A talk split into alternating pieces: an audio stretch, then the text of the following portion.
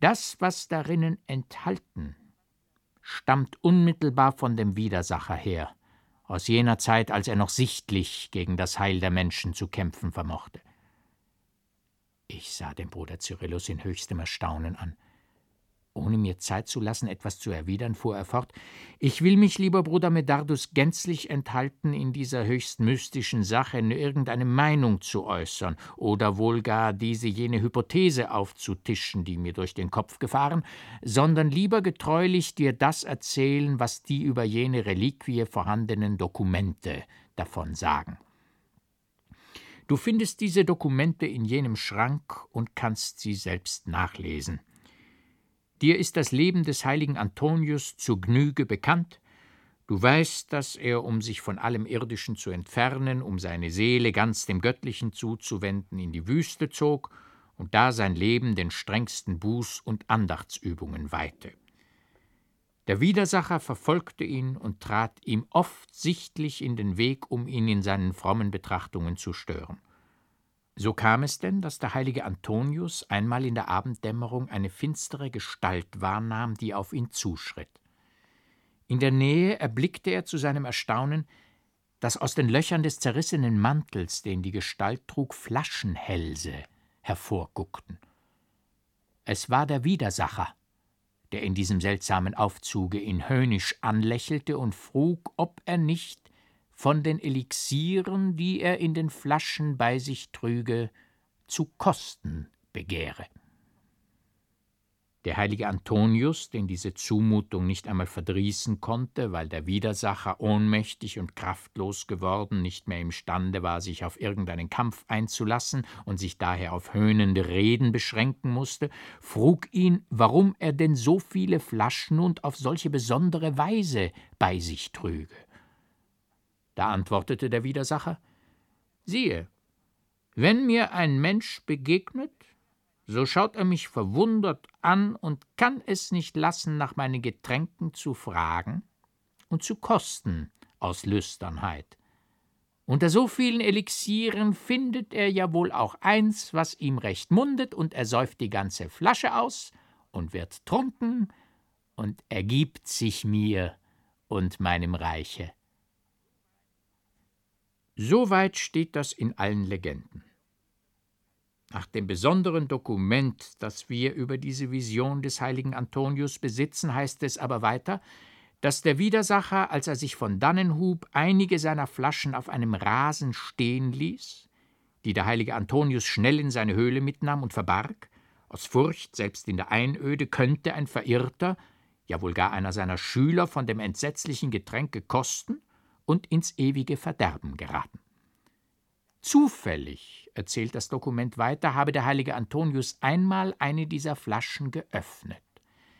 Da sei ein seltsamer, betäubender Dampf herausgefahren, und allerlei scheußliche, sinneverwirrende Bilder der Hölle hätten den Heiligen umschwebt, ja ihn mit verführerischen Gaukeleien zu verlocken gesucht, bis er sie durch strenges Fasten und anhaltendes Gebet wieder vertrieben.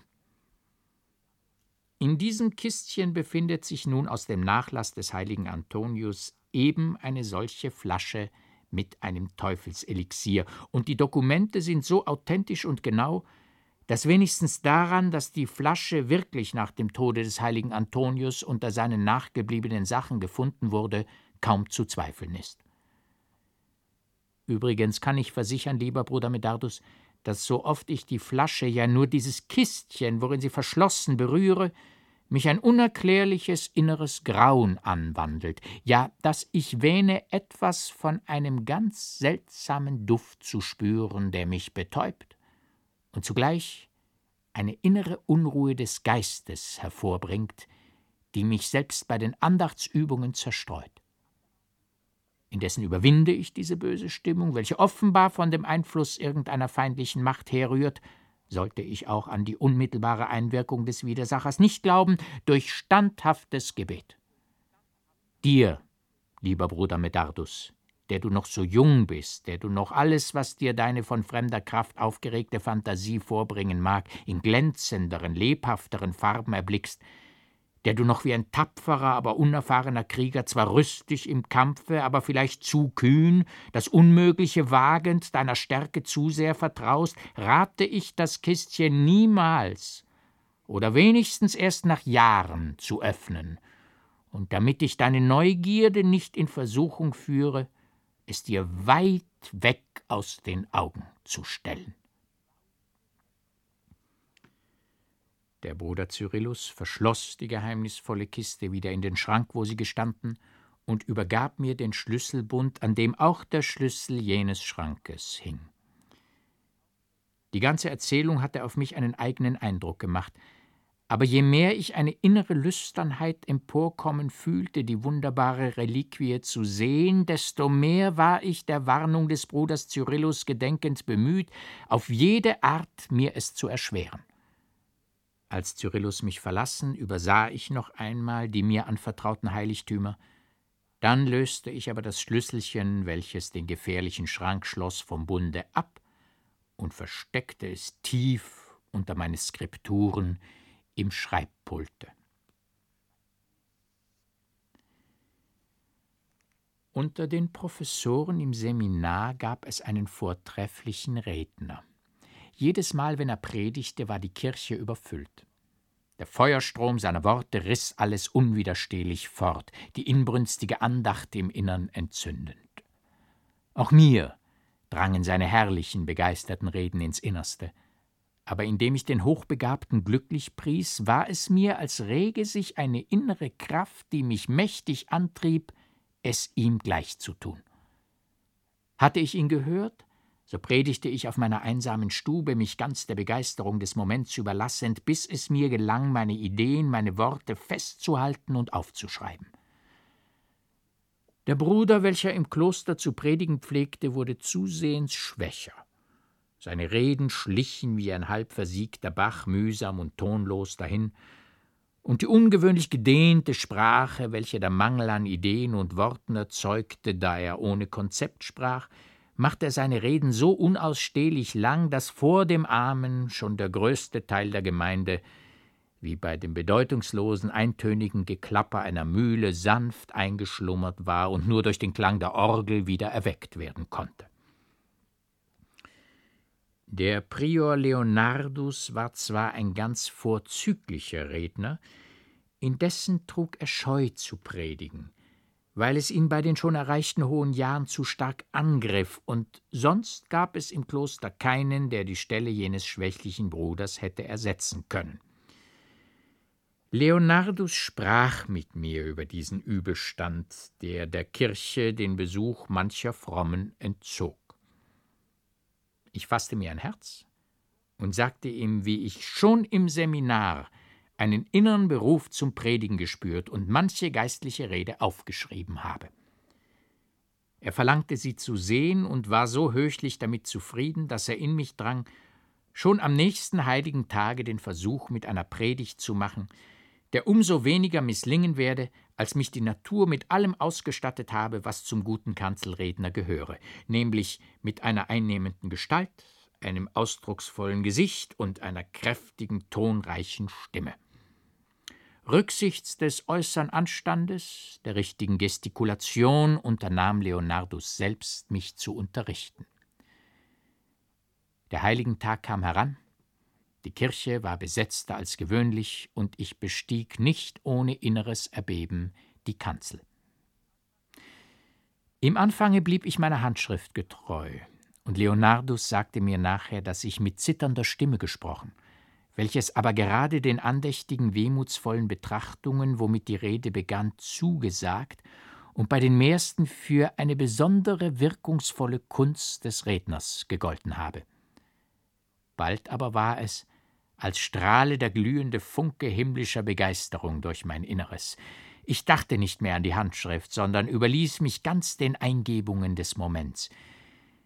Ich fühlte, wie das Blut in allen Pulsen glühte und sprühte, ich hörte meine Stimme durch das Gewölbe donnern. Ich sah mein erhobenes Haupt, meine ausgebreiteten Arme, wie von Strahlenglanz der Begeisterung umflossen mit einer Sentenz, in der ich alles Heilige und Herrliche, das ich verkündet, nochmals wie in einem flammenden Fokus zusammenfasste, schloss ich meine Rede. deren Eindruck ganz ungewöhnlich, ganz unerhört war. Heftiges Weinen, unwillkürlich den Lippen entfliehende Ausrufe der andachtvollsten Wonne, lautes Gebet halten meinen Worten nach. Die Brüder zollten mir ihre höchste Bewunderung. Leonardus umarmte mich, er nannte mich den Stolz des Klosters. Mein Ruf verbreitete sich schnell, und um den Bruder Medardus zu hören, drängte sich der vornehmste, der gebildetste Teil der Stadtbewohner schon eine Stunde vor dem Läuten in die nicht allzu große Klosterkirche. Mit der Bewunderung stieg mein Eifer und meine Sorge, den Reden im stärksten Feuer Ründe und Gewandtheit zu geben. Immer mehr gelang es mir, die Zuhörer zu fesseln, und immer steigend und steigend glich bald die Verehrung, die sich überall, wo ich ging und stand, in den stärksten Zügen an den Tag legte, beinahe der Vergötterung eines Heiligen. Ein religiöser Wahn hatte die Stadt ergriffen, alles strömte bei irgendeinem Anlass, auch an gewöhnlichen Wochentagen nach dem Kloster, um den Bruder Medardus zu sehen, zu sprechen. Da keimte in mir der Gedanke auf, ich sei ein besonders Erkorener des Himmels.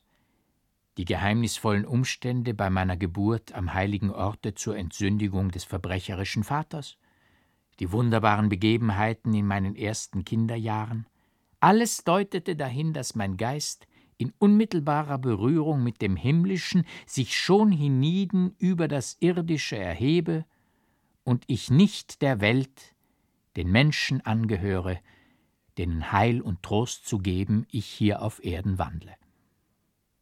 Es war mir nun gewiss, dass der alte Pilgram in der heiligen Linde der heilige Josef, der wunderbare Knabe aber das Jesuskind selbst gewesen, das in mir den Heiligen, der auf Erden zu wandeln bestimmt, begrüßt habe.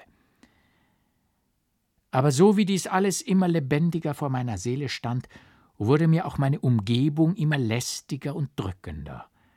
Jene Ruhe und Heiterkeit des Geistes, die mich sonst umfing, war aus meiner Seele entschwunden.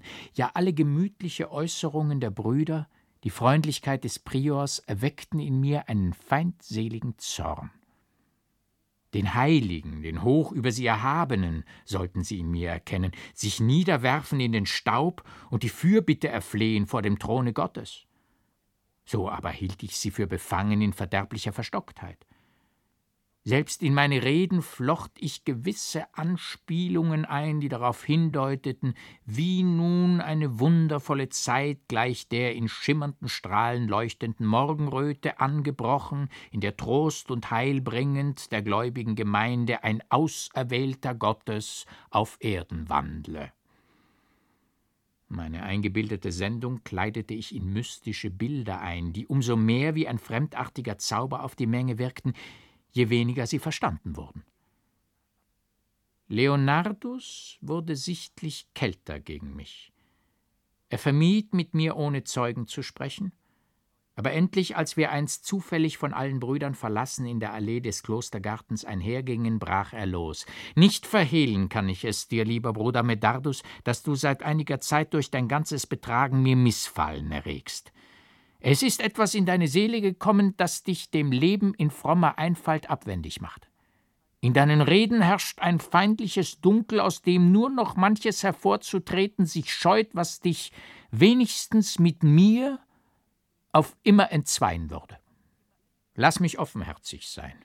Du trägst in diesem Augenblick die Schuld unseres sündigen Ursprungs, die jedem mächtigen Emporstreben unserer geistigen Kraft die Schranken des Verderbnisses öffnet, wohin wir uns in unbedachtem Fluge nur zu leicht verirren. Der Beifall, ja die abgöttische Bewunderung, die dir die leichtsinnige, nach jeder Anreizung lüsterne Welt gezollt, hat dich geblendet und du siehst dich selbst in einer Gestalt, die nicht dein eigen, sondern ein Trugbild ist, welches dich in den verderblichen Abgrund lockt. Gehe in dich, Medardus, entsage dem Wahn, der dich betört, ich glaube ihn zu kennen. Schon jetzt ist dir die Ruhe des Gemüts, ohne welche kein Heil hienieden zu finden, entflohen. Lass dich warnen, weiche aus dem Feinde, der dir nachstellt. Sei wieder der gutmütige Jüngling, den ich mit ganzer Seele liebte. Tränen quollen aus den Augen des Priors, als er dies sprach. Er hatte meine Hand ergriffen. Sie loslassend entfernte er sich schnell, ohne meine Antwort abzuwarten. Aber nur feindselig waren seine Worte in mein Inneres gedrungen. Er hatte des Beifalls, ja der höchsten Bewunderung erwähnt, die ich mir durch meine außerordentliche Gaben erworben, und es war mir deutlich, dass nur kleinlicher Neid jenes Missbehagen an mir erzeugt habe, das er so unverhohlen äußerte. Stumm und in mich gekehrt blieb ich, von innerem Groll ergriffen bei den Zusammenkünften der Mönche. Und ganz erfüllt von dem neuen Wesen, das mir aufgegangen, sann ich den Tag über und in den schlaflosen Nächten, wie ich alles in mir aufgekeimte in prächtige Worte fassen und dem Volk verkünden wollte. Je mehr ich mich nun von Leonardus und den Brüdern entfernte, mit desto stärkeren Banden wusste ich die Menge an mich zu ziehen. Am Tage des heiligen Antonius war die Kirche so gedrängt voll, dass man die Türen weit öffnen musste, um dem zuströmenden Volke zu vergönnen, mich auch noch vor der Kirche zu hören. Nie hatte ich kräftiger, feuriger, eindringender gesprochen. Ich erzählte, wie es gewöhnlich, manches aus dem Leben des Heiligen und knüpfte daran fromme, tief ins Leben eindringende Betrachtungen. Von den Verführungen des Teufels, dem der Sündenfall die Macht gegeben, die Menschen zu verlocken, sprach ich, und unwillkürlich führte mich der Strom der Rede hinein in die Legende von den Elixieren, die ich wie eine sinnreiche Allegorie darstellen wollte. Da fiel mein in der Kirche umherschweifender Blick auf einen langen, hageren Mann, der mir schräg gegenüber auf eine Bank gestiegen, sich an einen Eckpfeiler lehnte. Er hatte auf seltsame, fremde Weise einen dunkelvioletten Mantel umgeworfen und die übereinandergeschlagenen Arme darin gewickelt. Sein Gesicht war leichenblaß, aber der Blick der großen schwarzen stieren Augen fuhr wie ein glühender Dolchstich durch meine Brust. Mich durchbebte ein unheimliches, grauenhaftes Gefühl. Schnell wandte ich mein Auge ab und sprach alle meine Kraft zusammennehmend weiter aber wie von einer fremden zauberischen Gewalt getrieben, musste ich immer wieder hinschauen, und immer starr und bewegungslos stand der Mann da, den gespenstischen Blick auf mich gerichtet. So wie bitterer Hohn, verachtender Hass lag es auf der hohen, gefurchten Stirn, in dem herabgezogenen Munde. Die ganze Gestalt hatte etwas Furchtbares, Entsetzliches. Ja, es war der unbekannte Maler aus der heiligen Linde. Ich fühlte mich wie von eiskalten, grausigen Fäusten gepackt. Tropfen des Angstschweißes standen auf meiner Stirn. Meine Perioden stockten. Immer verwirrter und verwirrter wurden meine Reden. Es entstand ein Flüstern, ein Gemurmel in der Kirche. Aber starr und unbeweglich lehnte der fürchterliche Fremde am Pfeiler, den stieren Blick auf mich gerichtet. Da schrie ich auf in der Höllenangst wahnsinniger Verzweiflung. Ha, Verruchter, hebe dich weg, hebe dich weg, denn ich bin es selbst, ich bin der heilige Antonius. Als ich aus dem bewusstlosen Zustand, in den ich mit jenen Worten versunken, wieder erwachte, befand ich mich auf meinem Lager, und der Bruder Cyrillus saß neben mir, mich pflegend und tröstend. Das schreckliche Bild des Unbekannten stand mir noch lebhaft vor Augen, aber je mehr der Bruder Cyrillus, dem ich alles erzählte, mich zu überzeugen suchte, dass dieses nur ein Gaukelbild meiner durch das eifrige und starke Reden erhitzten Fantasie gewesen, desto tiefer fühlte ich bittere Reue und Scham über mein Betragen auf der Kanzel. Die Zuhörer dachten, wie ich nachher erfuhr, es habe mich ein plötzlicher Wahnsinn überfallen, wozu ihnen vorzüglich mein letzter Ausruf gerechten Anlass gab. Ich war zerknirscht, zerrüttet im Geiste. Eingeschlossen in meine Zelle unterwarf ich mich den strengsten Bußübungen und stärkte mich durch inbrünstige Gebete zum Kampfe mit dem Versucher, der mir selbst an heiliger Stätte erschienen, nur in frechem Hohn die Gestalt borgend von dem frommen Maler in der heiligen Linde. Niemand wollte übrigens den Mann im violetten Mantel erblickt haben, und der Prior Leonardus verbreitete nach seiner anerkannten Gutmütigkeit auf das eifrigste überall, wie es nur der Anfall einer hitzigen Krankheit gewesen, welcher mich in der Predigt auf solche entsetzliche Weise mitgenommen und meine verwirrten Reden veranlasst habe. Wirklich war ich auch noch siech und krank, als ich nach mehreren Wochen wieder in das gewöhnliche klösterliche Leben eintrat. Dennoch unternahm ich es wieder, die Kanzel zu besteigen, aber von innerer Angst gefoltert, verfolgt von der entsetzlichen bleichen Gestalt, vermochte ich kaum zusammenhängend zu sprechen, viel weniger mich wie sonst dem Feuer der Beredsamkeit zu überlassen. Meine Predigten waren gewöhnlich, steif, zerstückelt. Die Zuhörer bedauerten den Verlust meiner Rednergabe, verloren sich nach und nach, und der alte Bruder, der sonst gepredigt und nun noch offenbar besser redete als ich, ersetzte wieder meine Stelle. Nach einiger Zeit begab es sich, dass ein junger Graf von seinem Hofmeister, mit dem er auf Reisen begriffen, begleitet, unser Kloster besuchte und die vielfachen Merkwürdigkeiten desselben zu sehen begehrte. Ich musste die Reliquienkammer aufschließen und wir traten hinein, als der Prior, der mit uns durch Chor und Kirche gegangen, abgerufen wurde, so dass ich mit den Fremden allein blieb. Jedes Stück hatte ich gezeigt und erklärt, da fiel dem Grafen der mit zierlichem altdeutschen Schnitzwerk geschmückte Schrank ins Auge, in dem sich das Kistchen mit dem Teufelselixier befand. Unerachtet ich nun nicht gleich mit der Sprache heraus wollte, was in dem Schrank verschlossen, so drangen beide, der Graf und der Hofmeister, doch so lange in mich, bis ich die Legende vom heiligen Antonius und dem arglistigen Teufel erzählte und mich über die als Reliquie aufbewahrte Flasche ganz getreu nach den Worten des Bruders Cyrillus ausließ, ja sogar die Warnung hinzufügte, die er mir rücksichts der Gefahr des Öffnens der Kiste und des Vorzeigens der Flasche gegeben. Unerachtet der Graf unserer Religion zugetan war, schien er doch ebenso wenig als der Hofmeister auf die Wahrscheinlichkeit der heiligen Legenden viel zu bauen.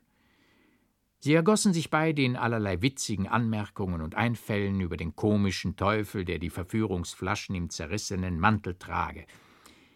Endlich nahm aber der Hofmeister eine ernsthafte Miene an und sprach Haben Sie an uns leichtsinnigen Weltmenschen kein Ärgernis, ehrwürdiger Herr.